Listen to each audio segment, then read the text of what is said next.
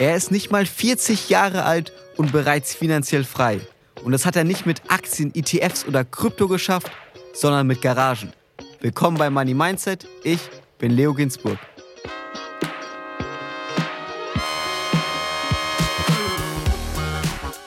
Die Inhalte dieses Podcasts beinhalten keine Kaufempfehlung der Redaktion. Aktien, Kryptowährungen und Investments sind grundsätzlich mit Risiko verbunden. Heute ist zu Gast bei mir Sebastian Dau. Sebastian ist 37 Jahre alt und wird in zwei Jahren aufhören zu arbeiten. Denn er ist finanziell frei. Wie er das geschafft hat? Mit Investments in Garagen. Hi Sebastian. Hallo, grüß dich. Sebastian, wie kommt man auf die Idee, in Garagen zu investieren? Es war eigentlich ein ganz dummer Zufall.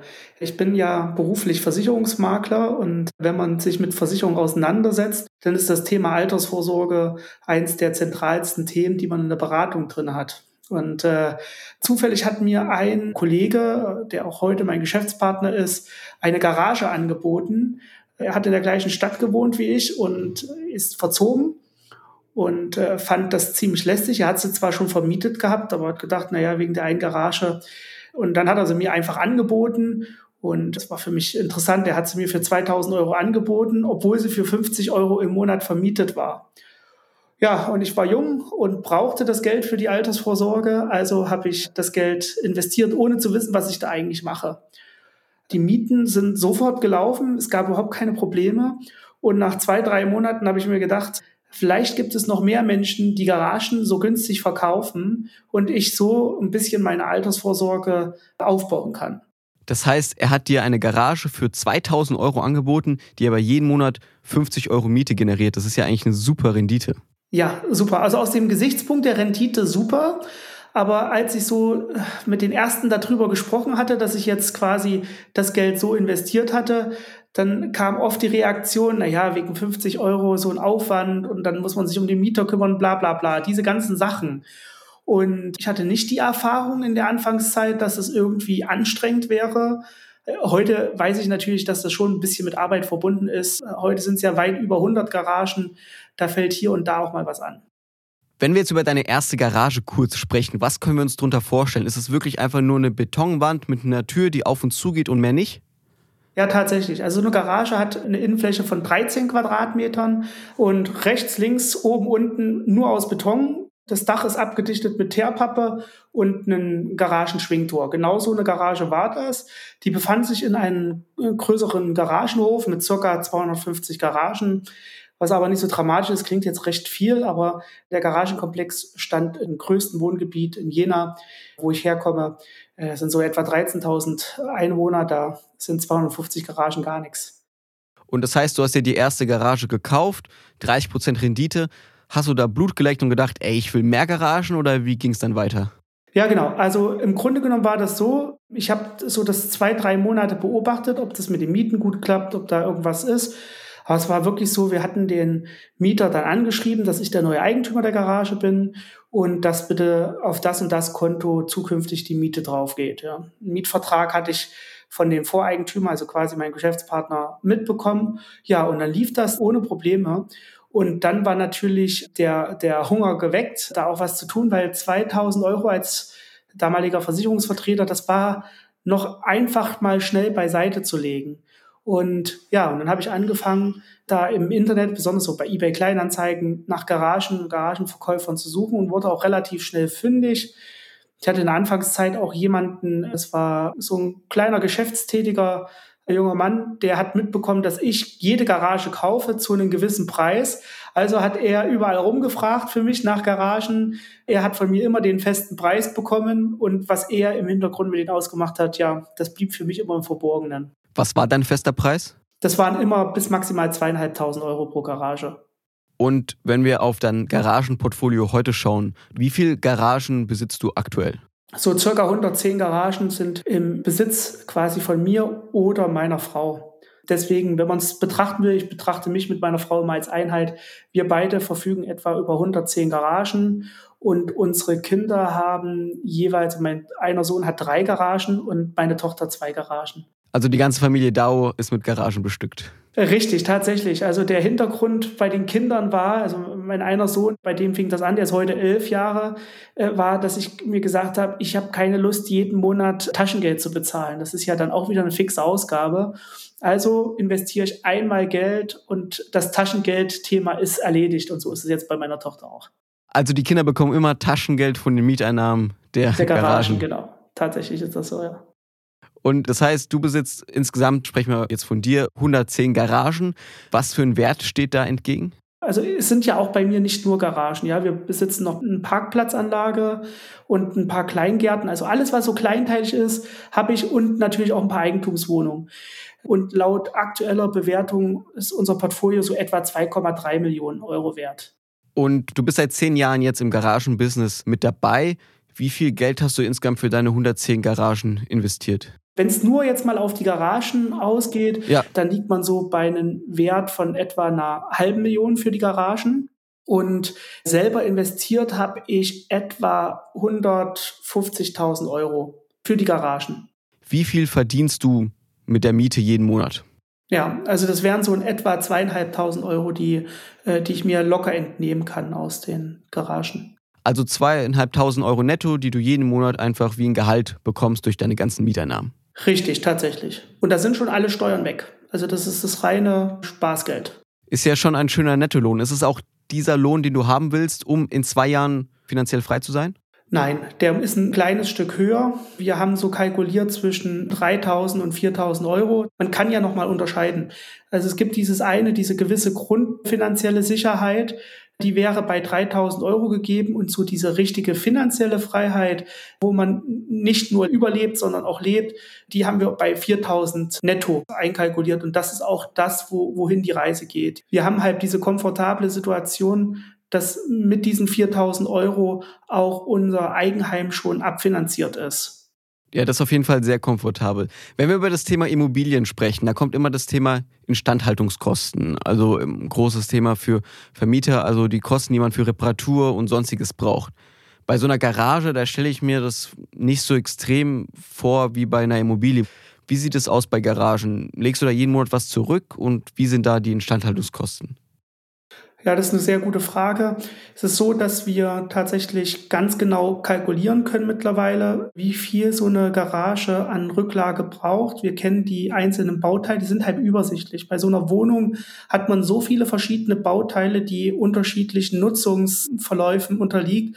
Und bei einer Garage, wie wir es vorhin ja schon gesagt haben, haben wir eigentlich, wenn man so will, vier oder fünf Bauteile. Wir haben die Elektrik, sofern vorhanden. Wir haben das Garagenschwingtor.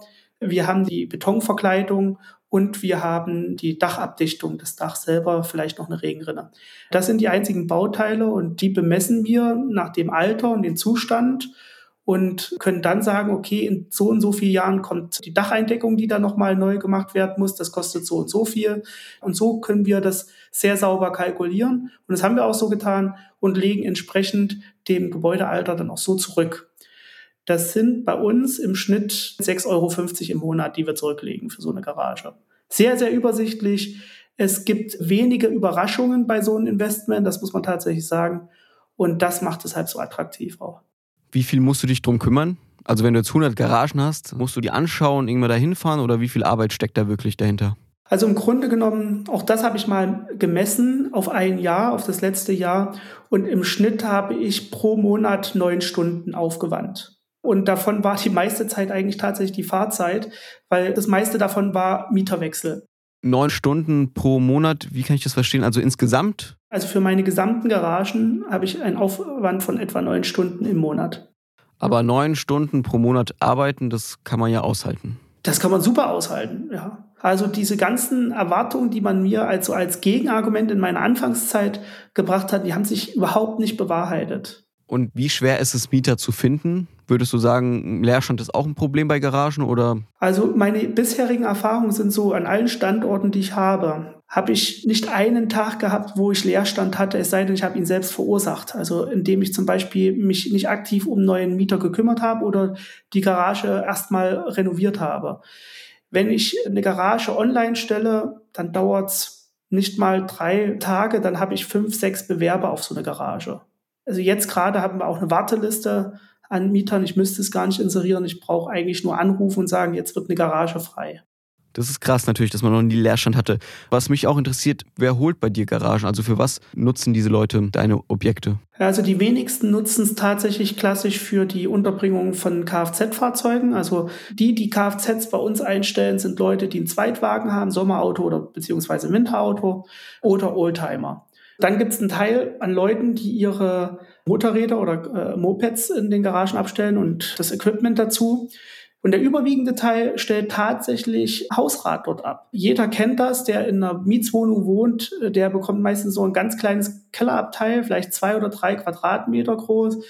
Und das reicht für gar nichts, ja. Da kann man vielleicht einen Schrank abstellen und ein paar Konserven und dann ist das Ding voll und für die Winterräder wird es schon zu viel. Und genau solche Mietinteressenten habe ich, die versuchen irgendwie das, was man nicht gerne wegschmeißen möchte, aber auch nicht in der Wohnung mehr halten kann, in solchen Mini-Lagerhallen abzustellen. Wenn du jetzt sagst, okay, Leerstand hast du kein Problem, Instandhaltungskosten sind auch eher gering und sehr selten, dass da irgendwo was anfällt, was man reparieren muss. Deiner Meinung nach, du bist jetzt zehn Jahre im Business, was sind die Risiken von Investments in Garagen? Ja, Lagerflächen werden immer gebraucht. Ich sehe im Moment gar kein Problem da drin, das weiterzuhalten. Die üblichen Gefahren, die man sonst so kennt, dass jemand sagt, okay, ich muss meinen geliebten Hausrat doch entsorgen und muss mir die Miete einsparen, weil ich in wirtschaftlich schwierigen Situationen bin. Das wäre das Einzige, wo man sagen könnte, okay, das wäre ein Risiko. Allerdings muss man sagen, ich halte die Garagenmieten bewusst auch in einen akzeptablen Rahmen, so dass jeder das irgendwie auch verkraften kann und sich das leisten kann. Ja. Bei mir kostet eine Garage so viel, wie manche für einen Internetanschluss ausgeben. 50 Euro hast du gesagt, es kostet bei dir so eine Garage. Genau, 50 Euro, manche sogar weniger. Wie ist es mit dem Preis, die Preisentwicklung von Garagen? Wie, wie hat sich das so entwickelt in den letzten Jahren? Ist stark auch angestiegen, also sogar etwas ungewöhnlich höher als die der Immobilienpreise. Ich habe in der Zeit eingekauft, da habe ich auch Garagen zum Teil für 1000, 1500 Euro gekauft. Wenn ich überlege, die meisten meiner Garagen in dem einen großen Komplex, das sind 85 Garagen, die habe ich ja insgesamt für 85.000 Euro gekauft, also 1000 Euro pro Garage. Ich finde selber eher keine Garage mit eigenem Grundstück unter 6.000, 7.000 Euro. Da kann man sich anschauen, wie die Entwicklung war. Die ist natürlich stetig nach oben gegangen. Ob das nochmal abflacht, das kann ich jetzt tatsächlich nicht sagen. Der Immobilienmarkt als solcher im Gesamten ist im Moment in so einer ganz merkwürdigen Situation. Wir wissen nicht, bleiben die Preise stabil? Gibt es eine lange Seitwärtsbewegung? Gibt es auch, manche Stimmen sagen, die Immobilienpreise fallen. Gut, als Immobilieninvestor neigt man dazu zu sagen, das sieht man nicht so, aber wir haben halt eine, ja, eine spezielle Situation, die das noch nicht so richtig klar werden lässt, das Bild. Wenn du sagst, du hast damals die erste Garage für 2000 bekommen und generell waren deine Preise immer in dieser Range, also 2500 Euro pro Garage, kann man sich für diese Summe heute auch noch Garagen kaufen oder muss man aktuell mit anderen Preisen rechnen? Also auf den offiziellen Wegen eBay Kleinanzeigen und Immowelt und was es da alles gibt, wird man keinen Erfolg haben, solche Garagenpreise zu erzielen ja, im Einkauf. Aber tatsächlich ist es so, dass wenn man erstmal in so einer Anlage drinne ist, es gibt eine Überalterung in den Anlagen, also viele, viele alte Leute besitzen da Garagen, die sie zum Teil auch gar nicht mehr benutzen, ja. Und da ist es gut, dran zu bleiben, persönlichen Kontakt zu suchen und zu vermeiden, dass das irgendwann mal an einen äh, Immobilienmakler landet, wo der Preis unheimlich teuer wird. Also wenn wir jetzt Hörer und Hörer haben, die überzeugt sind oder generell sagen, ich finde es irgendwie spannend, in Garagen zu investieren, vor allem so eine Summe, die kann ich mir jetzt aktuell leisten, da muss ich jetzt nicht gleich einen Kredit aufnehmen, um mir für 400.000 eine Immobilie zu kaufen. Wie sollte man da vorgehen, damit man eine Garage findet, die preislich noch im akzeptablen Rahmen ist? Also grundsätzlich muss man ja immer überlegen, was ist der akzeptable Preis, ja. Das ist ja immer im Verhältnis zur Mietrendite. Ich habe natürlich diese komfortable Situation, dass als ich angefangen hatte, war das Thema nach alternativen Investments im Immobilienbereich, das war ein Nischenthema. Es gab keine Konkurrenz auf dem Markt, ja. Und es gab auch keinen echten Markt dafür. Die Leute waren froh, wenn sie irgendwie dann ihre Garagen losgeworden sind für zwei, zweieinhalbtausend Euro. Äh, in der jetzigen Situation, wo jedem bewusst ist, was für eine Perle dahinter steckt, kann man nicht mehr damit rechnen, 30 Prozent Rendite zu bekommen. Ja? Und da muss man für sich selber festlegen, was ist eine akzeptable Rendite. Ja? Wenn man zum Beispiel sagt, okay, acht bis zehn Prozent sind akzeptabel, dann steht immer noch beim Garageninvestment zwei große Vorteile. Der eine ist, ich kann mit klein angespartem Geld was schon erreichen. Da wäre das Stichwort Student, der irgendwo sich während der Arbeit drei, vier, 5.000 Euro beiseite gespart hat oder was von der Oma zugesteckt bekommen hat, der kann natürlich in so ein Investment einsteigen und wird zum Immobilieninvestor. Und dann diese Überschaubarkeit der Risiken, das ist etwas, was es im klassischen Wohnungs- oder Gewerbeimmobilienmarkt nicht gibt. Diese Vorteile sollte man einfach mit einbedenken und nicht damit rechnen, die Renditen zu machen, die ich mal gemacht hatte. Und wie sollte man dann einsteigen? Was wären so die ersten Schritte, die man machen sollte? Also erstmal muss man natürlich gucken, dass man den richtigen Standort wählt. Um Risiken zu umgehen, sollte man an Standorten investieren, wo größere Wohngebiete, also keine, keine Ortschaft unter 10.000 Einwohner. Ja. Am besten auch einen Markt, wo auch ein hoher Mietermarkt ist, also sprich nicht, dass Leute ihr eigenes Haus haben mit ihrem eigenen Garten und ihrer eigenen Garage. Das würde nichts bringen, wenn man dann in den Garagenhof da investiert, sondern tatsächlich klassischer Mietermarkt, Mehrfamilienhäuser, äh, Wohnungen, wo Menschen drin wohnen, die auf kurz oder lang auch ein Platzproblem haben. Ja, danach würde ich ein bisschen gucken und tatsächlich vor Ort gehen, sich die Garagenhöfe auch anschauen und gucken, ob es da irgendwo einen Aushang gibt. Meistens gibt es einen Aushang, wo dann drin steht, wer das verwaltet, beziehungsweise oft ist das in Selbstverwaltung mit einer Art Vorstand oder so und den dann ansprechen, dass man Interesse hat, hier eine Garage zu kaufen, ob man da Leute kennt, die das betreffen könnte, vielleicht auch mal eine Visitenkarte hingeben und ja, und dann entsprechend da zuschlagen. Gibt es bestimmte Arten von Garagen, wo du sagst, nee, die kaufe ich auf keinen Fall, das sind No-Gos von mir? Ja, tatsächlich. Ich kaufe keine Blechgaragen, weil Blechgaragen immer ein Rostrisiko haben, auch wenn sie verzinkt sind. Man tippt einmal mit einem Auto ran oder einem spitzen Gegenstand und an der Stelle ist dann die Verzinkung kaputt dann investiere ich in keine Garagen, dessen Dach nicht eine massive Eindachung ist. Also sprich, entweder, das gibt es tatsächlich auch mal so Pultdächer mit richtigen Pfannen drauf.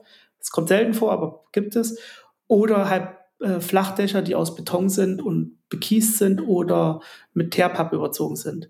Keine Garagen mit Holzbedachung. Von solchen Garagen immer die Finger weglassen. Irgendwann müssen die Dächer gemacht werden und das kostet mehr, als die ganze Garage gekostet hat. Ja. Wie stehst du zu Neubau?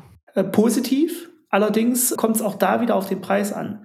Wir haben so ein bisschen das Problem, dass wenn jetzt mal größere B- oder A-Städte nimmt, ja, ist ja der Grundstückspreis so teuer. Eine Garage verbraucht etwa 13 Quadratmeter Grundfläche, ich sage jetzt mal mit Mauern vielleicht 15 Quadratmeter. Dann kommt noch die Ein- und Zuwegung dazu, die nochmal so viel sind. Also haben wir, reden wir von 30 Quadratmetern. Ja, wenn der Quadratmeterpreis äh, nur bei 500 Euro liegen sollte, ja, in solchen A-Lagen, was unrealistisch ist, wahrscheinlich wird es eher höher sein. Aber dann sind ja schon mal 500 mal 30 Quadratmeter weg. Ja, da sind dann schon 15.000 Euro einfach mal, ohne dass eine Garage draufsteht, verballert. Und dann kommt noch der Garagenfertigbau äh, dazu. Das sind dann so ungefähr 8.000 Euro. Und dann hat man eine Garage, die 21.000 Euro kostet. Äh, selbst wenn man die für 100 Euro vermietet, ist man gerade mal bei einem 5% da. Dein Fazit zum Thema Investment in Garagen. Kurz Zusammenfassung. Was denkst du, für welche Art von Anlegern ist dieses Investment passend?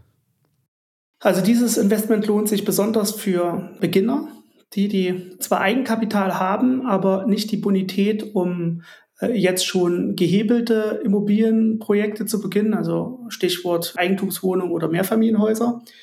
Also Leute, die vielleicht ein bisschen Geld geerbt haben und sagen, okay, ich möchte es jetzt nicht unbedingt an die Börse bringen, weil mir das zu unsicher ist oder irgendwo bei einer Bank hinlegen, weil die Inflationsgeld auffrisst und quasi auch ihre ersten Erfahrungen mit Mietern sammeln möchten. Ja. Also sprich, jede Garage, die man vermietet für kleines Geld, ist ja auch eine Lernerfahrung. Wie ist das im Mietverhältnis? Was kommt für Probleme vielleicht auf? Also Vermieter-Dasein ist nicht nur, ich kassiere Miete ein, ich habe hier ein kaltes Investment, sondern es hat auch immer was mit Menschen zu tun. Und in diesem Bereich kann man sich dann sozial auch ein bisschen weiterbilden und Erfahrung sammeln. Ansonsten ist natürlich für jeden Garageninvestment sehr, sehr interessant, weil einfach Rendite und Aufwandsverhältnis in einem sehr, sehr guten Verhältnis steht. Ja, und ich glaube auch, die Anlage im Gegensatz zu anderen Wohnimmobilien etwas resistenter ist gegenüber mal Einbrüche am Immobilienmarkt. Du hast es geschafft, mit Investments in Garagen bald finanziell frei zu werden. Also du willst ja in zwei Jahren aufhören zu arbeiten. Bist du dir sicher, das schaffst du auf jeden Fall mit 39? Ja, die Situation ist tatsächlich schon diese, dass ich in der komfortablen Situation bin, dass ich rein theoretisch heute schon aufhören könnte. Allerdings ist es so, ich habe natürlich aus meiner Selbstständigkeit, aus meinem Maklerbüro, das ich hier habe, auch eine gewisse Verantwortung für meine Mandanten. Und jetzt bin ich gerade in der Phase abzugeben. Also wir sind so in dieser Übergangsphase. Nächstes Jahr beginnt äh, mein Geschäftspartner noch mehr hier im Unternehmen auch sich einzuarbeiten, auch den Bereich der Geschäftsführung mehr kennenzulernen, so dass ich ihm das dann sauber übergeben kann. Also der Hintergrund ist nicht, kann ich es wirklich schaffen, sondern das Ziel ist, was das Monetäre betrifft, schon geschafft. Und in zwei Jahren geht's los, ungefähr. Genau, in zwei Jahren ist das kalte Ende quasi. Ich habe bewusst dieses Datum damals gesetzt, als mir klar wurde, ich kann es in zehn Jahren schaffen, war dann auch das Ziel so vereinbart. Da gab es noch keine öffentliche Frugalistenbewegung oder so. Es war einfach für mich so, der Garagenkomplex war damals vor zehn Jahren gekauft, wo ich wusste, da habe ich gerade den Sechser im Lotto gekauft und der führt mich zur finanziellen Freiheit. Also die 85 Garagen für 85.000 Euro. Genau. Das war quasi das, wo klar war, mit diesem Investment und der Verfolgung weiterhin die Strategie so aufrechtzuerhalten, weitere Garagen zu kaufen, weitere Wohnungen zu kaufen, ein bisschen was ins Portfolio zu packen, war klar, dass das Ziel erreichbar war, 2024 aufzuhören. Das ging dann doch etwas schneller, weil einfach der Immobilienmarkt in der Entwicklung so massiv zugenommen hat. Das war ja vor zehn Jahren noch nicht so zu sehen. Und genau deswegen ist jetzt das Ziel schon vorzeitig erreicht. Ich konnte vorzeitig Verbindlichkeiten schon ablösen durch einige Verkäufe auch wieder. Und ja, ich werde auch ganz oft da gefragt, ja, wie geht's danach weiter? Ja, das wollte ich auch gerade stellen. Was machst du dann? ja, was mache ich dann? Da zitiere ich immer meinen damaligen Dozenten, wenn er auf eine Frage keine Antwort wusste. Er hat immer gesagt, lehre meine Zunge zu sagen, ich weiß es nicht.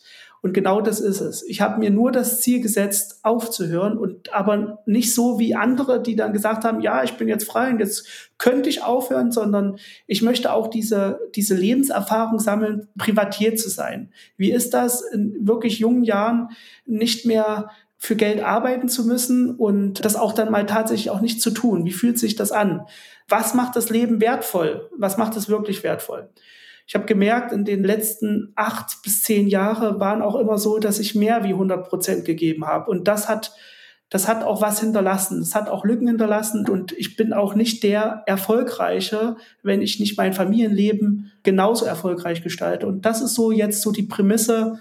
Das erste Jahr wird wirklich nichts passieren. Da werde ich bestimmt nicht an Langeweile sterben. Es gibt viele Bücher, die ich zu lesen habe, viel Zeit mit meinen Kindern, die ich verbringen kann. Aber erstmal gilt, richtig abzubrechen mit dem Arbeitsleben und dann werden wir sehen. Sebastian, auf jeden Fall. Wir können gerne nochmal sprechen, wenn du offiziell finanziell frei bist und nicht mehr arbeiten musst. Aber erstmal vielen, vielen Dank, dass du hier warst und uns deine Geschichte und über Investments in Garagen aufgeklärt hast. Dankeschön. Ja, gerne. Danke für die Gelegenheit. Sehr gerne. Das war wieder eine Folge Money Mindset. Ich hoffe, sie hat euch gefallen. Wenn ja, lasst gerne eine Bewertung da. Folgt uns auf Instagram. Ich bin Leo Ginsburg. Bis zum nächsten Mal.